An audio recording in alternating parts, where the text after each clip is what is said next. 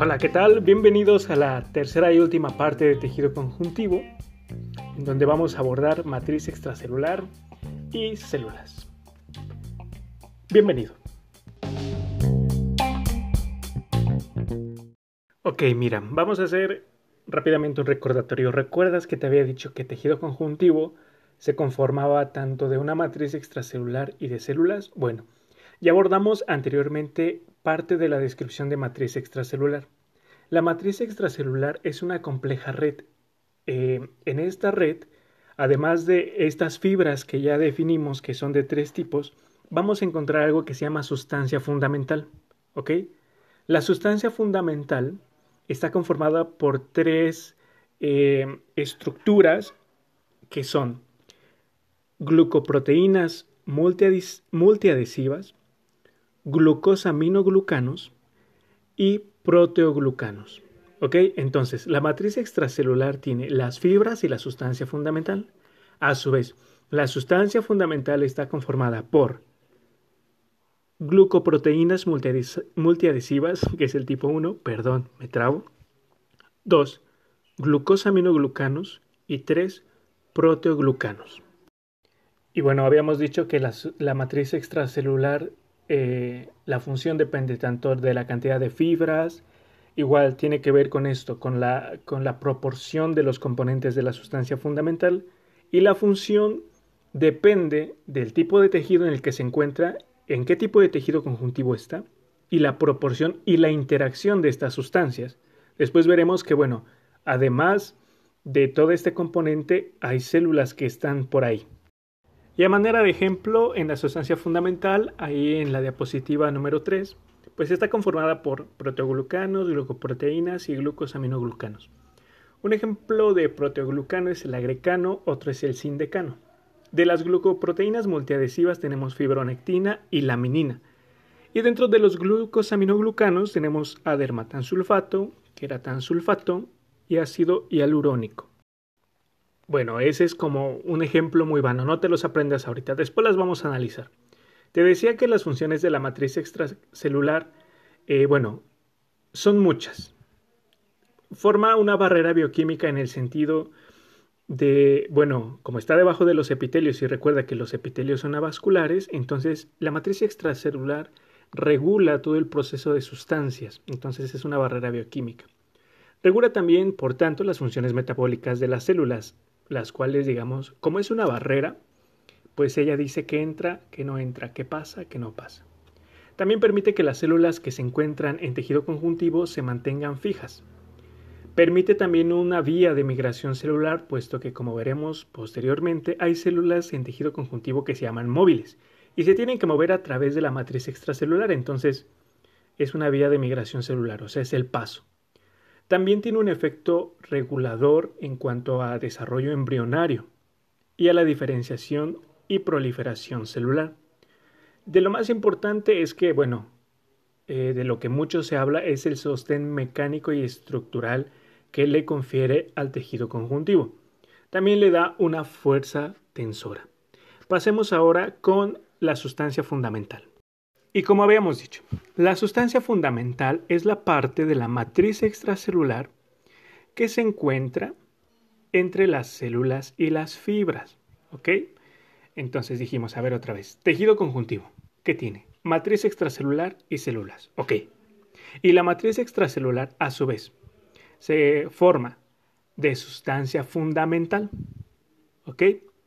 Y de fibras. Entonces, la sustancia fundamental está conformada por tres elementos. Lo voy a abreviar ahí como GAGS, GAGS, eh, los glucosaminoglucanos, PGS, proteoglucanos y proteínas multiadhesivas, ¿ok? Y bueno, entonces, la sustancia fundamental se encuentra en células y fibras. Entre las células y fibras, lo que haya entre células y fibras es sustancia fundamental. ¿Vale? Y tiene una consistencia viscosa. ¿Por qué? Porque tiene gran cantidad de agua. Cuando se hace un preparado de rutina de hematoxilina y eosina, la sustancia fundamental como tal se pierde. Entonces, si en un tejido, en un corte histológico, en una laminilla te piden que enfoque la sustancia fundamental, pues obvio no lo vas a encontrar.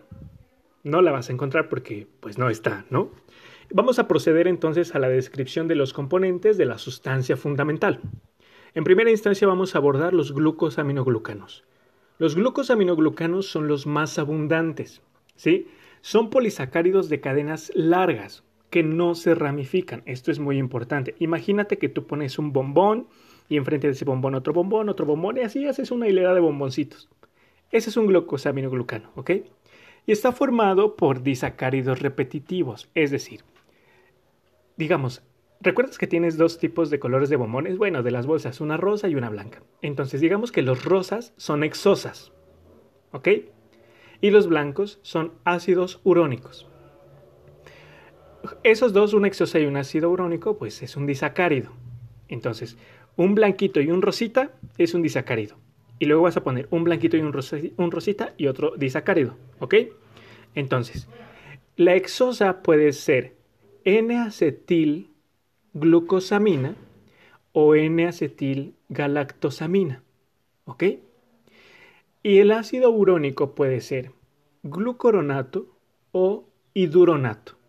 Entonces, las combinaciones de esas exosas y los ácidos urónicos conforman los disacáridos repetitivos y se hace toda esa cadena. La carga negativa que presentan estos glucosaminoglucanos se debe a que tiene gran cantidad de grupos sulfato y grupos carboxilo.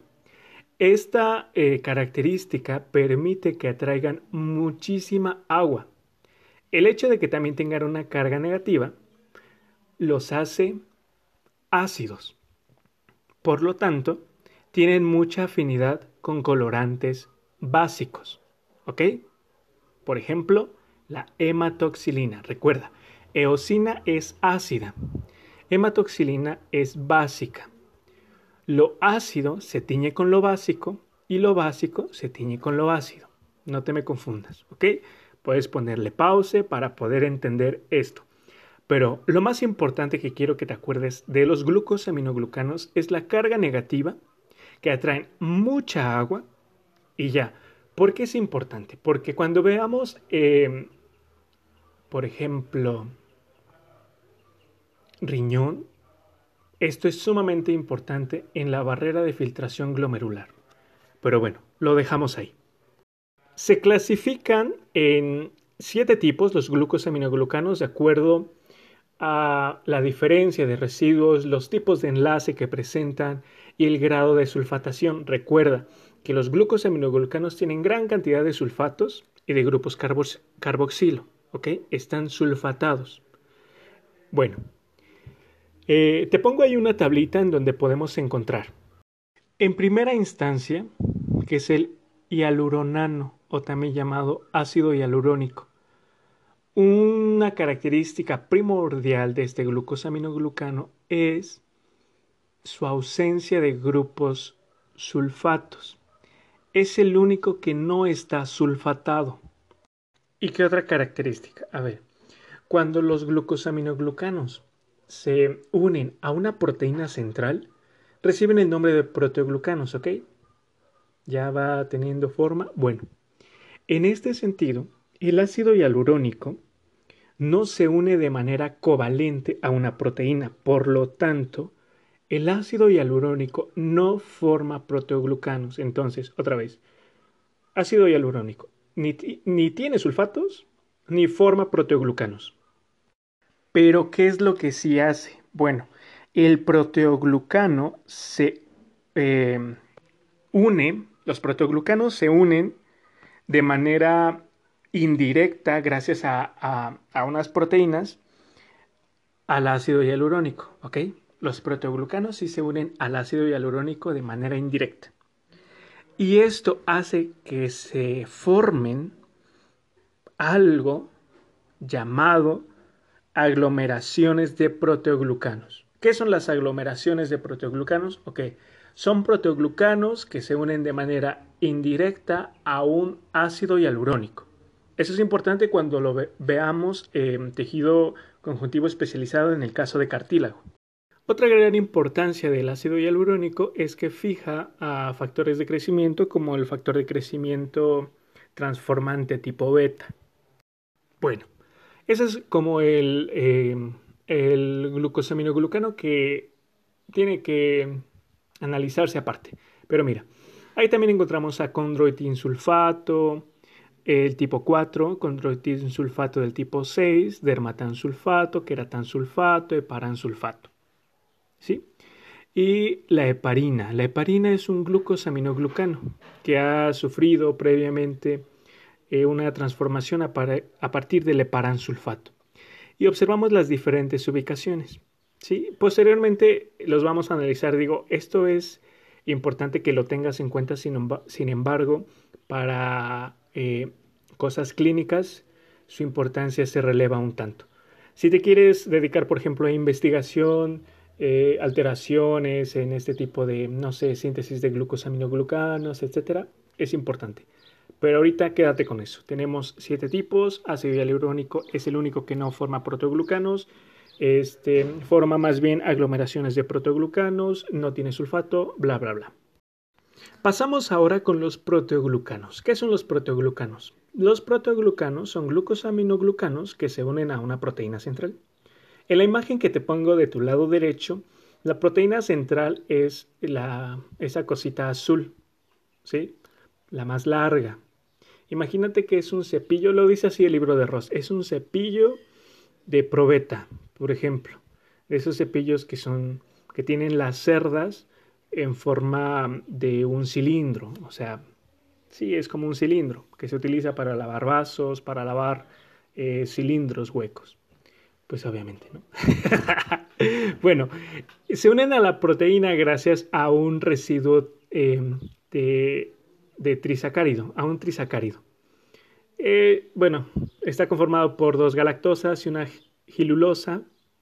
Pero lo más importante es esto, que los proteoglucanos son conformaciones proteicas, una proteína central que tiene glucosaminoglucanos este, unidos allí, ¿no? Observamos también que su nombre se debe a la extensión de ese proteoglucano y por ejemplo, observa ahí un proteoglucano que se llama decorina. Ese proteoglucano solamente tiene un glucosaminoglucano en su proteína central.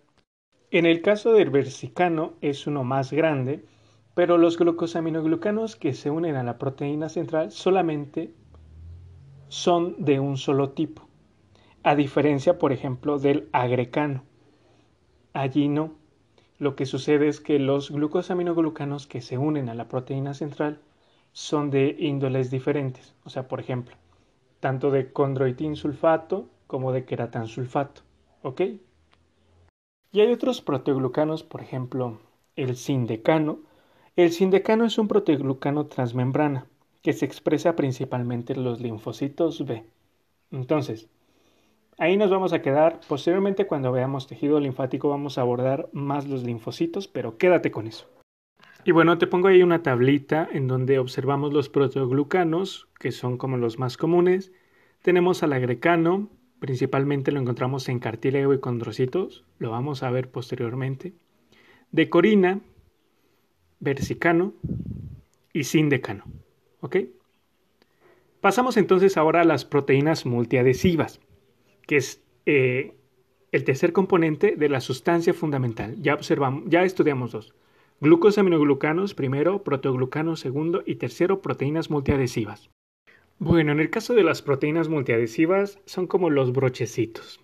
Es, em, son, son, perdón, son, son estas proteínas que se encargan de estabilizar la matriz extracelular, que interactúan con otros receptores con células, que interactúan con otras proteínas de la matriz extracelular y que van haciendo este entramado más estable.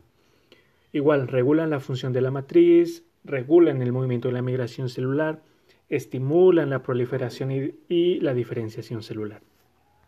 Vamos a iniciar entonces a describir la proteína más abundante. Es una glucoproteína que se llama fibronectina. Y con eso es con lo que quiero que te quedes.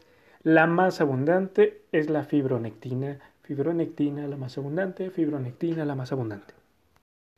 Ahora, vamos con otra, que es la laminina. Laminina porque se encuentra principalmente en las láminas basales y en las láminas externas, ¿ok? Y tiene un sitio de unión específico para el colágeno tipo 4. Eso es muy, muy importante. Y bueno, tiene una forma de una cruz. En una imagen posterior de las diapositivas, ahí te va a señalar una laminina. Es una cruz muy bonita. Ahí lo pone como un verdecito. En el caso de la tenacina, bueno, tiene importancia durante la embriogénesis y reaparece cuando tiene que existir un proceso de cicatrización de heridas. Y el caso de la osteopontina, lo único que tienes que saber es que es del hueso. Punto. ¿Ok? Entonces, resumen. Fibronectina, la más abundante. Laminina, laminas basales, crucecita. Tenacina, embrionario o este, cicatrización de heridas. Heridas. Osteopontina, osteo, hueso. Fin. Eso es todo lo que tienes que saber. Y bueno, en esa imagen en la que te pongo, ahí como tal estás viendo una preciosa matriz extracelular. Observamos las integrinas, observamos la fibronectina, la laminina, protoglucano, colágeno, bla, bla, bla, bla. ¿Ok? Ahora vamos a hablar de las células del tejido conjuntivo. La clasificación de las células que existen en el tejido conjuntivo se basa en si están residentes o son transitorias. Entonces, las residentes tienen que ver con fibroblastos, miofibroblastos, macrófagos, adipocitos, mastocitos y células madre adultas. Las errantes o transitorias se llaman así porque como tal no viven en la matriz extra, en el tejido conjuntivo, pues, sino que pues llegan, pasan a través de ahí, ¿no? Generalmente son células del tejido eh, linfático, del sistema inmunitario. Entonces vamos a describir a los fibroblastos. Los fibroblastos ya sabemos, son encargados de la síntesis de los tres tipos de fibras. También sintetizan carbohidratos, son alargaditas, son unas células alargadas eh, en forma de un disco y son muy cercanas a las fibras de colágeno. ¿Y se entiende por qué? Pues porque ellas los sintetizan, o ellos, los fibroblastos, o las fibroblastos, los fibroblastos, ellos, los fibroblastitos, son aquellos que están sintetizando las fibras. A veces en los cortes histológicos solamente se ve el núcleo y te pongo una imagen en la siguiente diapositiva. Observa, ese es un tipo de, tejido conjuntivo modelado y pues solamente se observan los, los núcleos de los fibroblastos. Son, los fibroblastos son núcleos alargaditos. Otro tipo de células son los miofibroblastos. Son unos fibroblastos, pero tienen una capacidad contráctil, ¿ok? Es por eso que tienen filamentos de actina, que es una proteína asociada, bueno, que tiene que ver con, con contracción, ¿no? Está asociada con proteínas motoras como la miocina. Igual son alargados los miofibroblastos y tienen filamentos que atraviesan de manera interna todo el citoplasma. El lugar en donde se une la membrana con la matriz extracelular se llama fibronexo. Y bueno, gracias al fibronexo eh, se lleva a cabo un proceso de transducción de señales basado en compresión, etc. Eso se llama mecanotransducción. En la siguiente imagen, bueno, te pongo una imagen de este, los miofibroblastos. Pasamos a los macrófagos. Sabemos que los macrófagos, cuando están en, en, este, en circulación, se llaman monocitos. Cuando ya son residentes de los diferentes tejidos, bueno, son macrófagos. Son células fagocíticas, forman parte del sistema inmune, de la inmunidad innata, son la primera línea de defensa junto con los neutrófilos. Y también se les llama histiocitos cuando están en tejido conjuntivo. Reciben su nombre dependiendo de, em, del tejido en el que se encuentran, ¿ok? Libera proteasas, glucosaminoglucanoasas, linfocinas, es decir, el glucosaminoglucano puede ser destruido por los macrófagos, sí. Y en, en su membrana hay moléculas del complejo mayor de histocompatibilidad de tipo 2, ¿ok? Entonces, como te decía, el macrófago el macrófago eh, recibe su nombre dependiendo de la ubicación. Por ejemplo, en hígado se llaman células de Kupffer.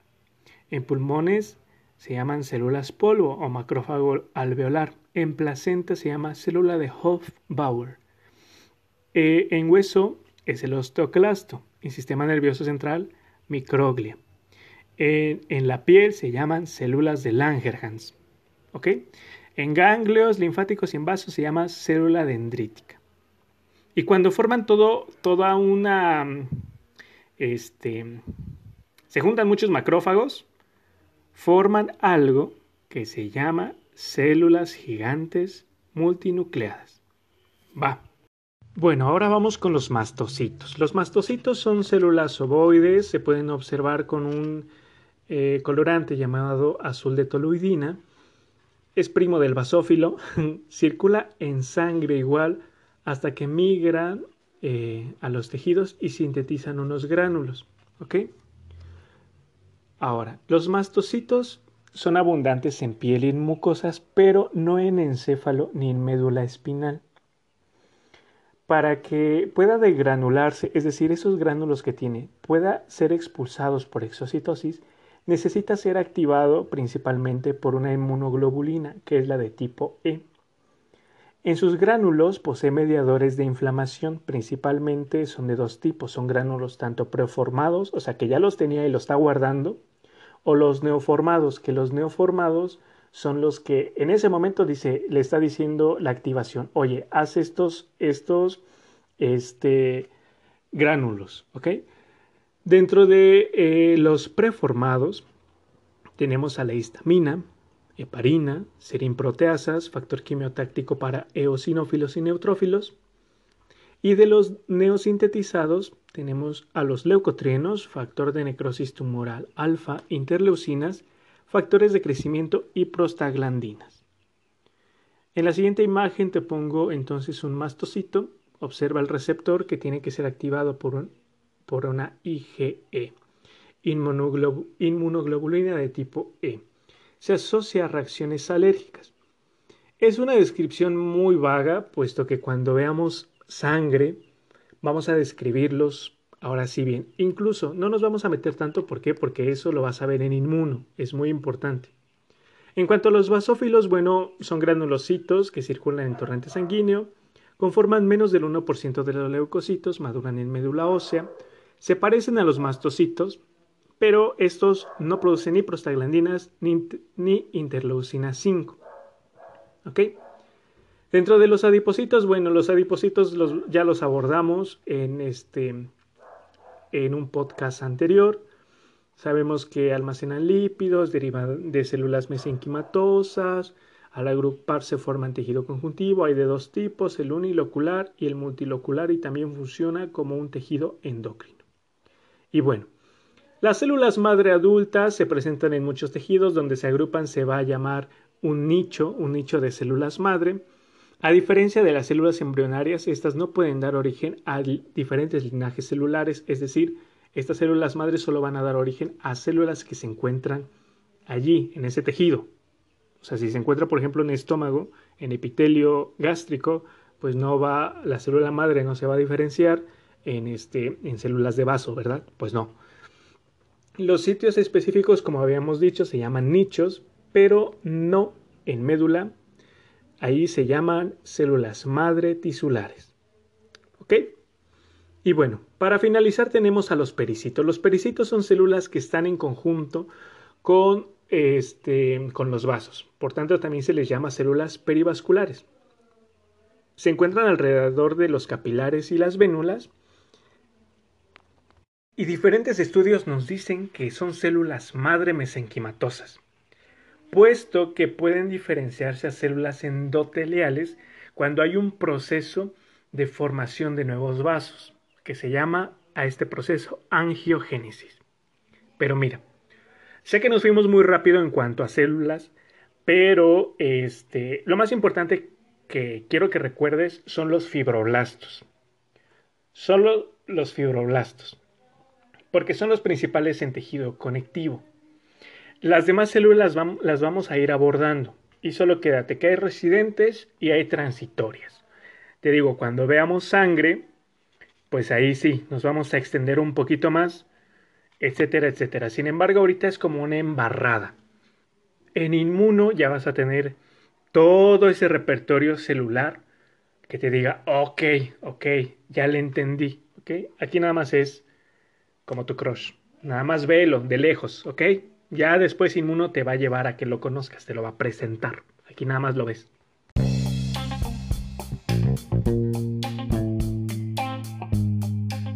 Ya para finalizar me gustaría mandar un saludo con mucho cariño a Itzel Bautista, ella es estudiante de la licenciatura en medicina de la Universidad Autónoma Benito Juárez de Oaxaca.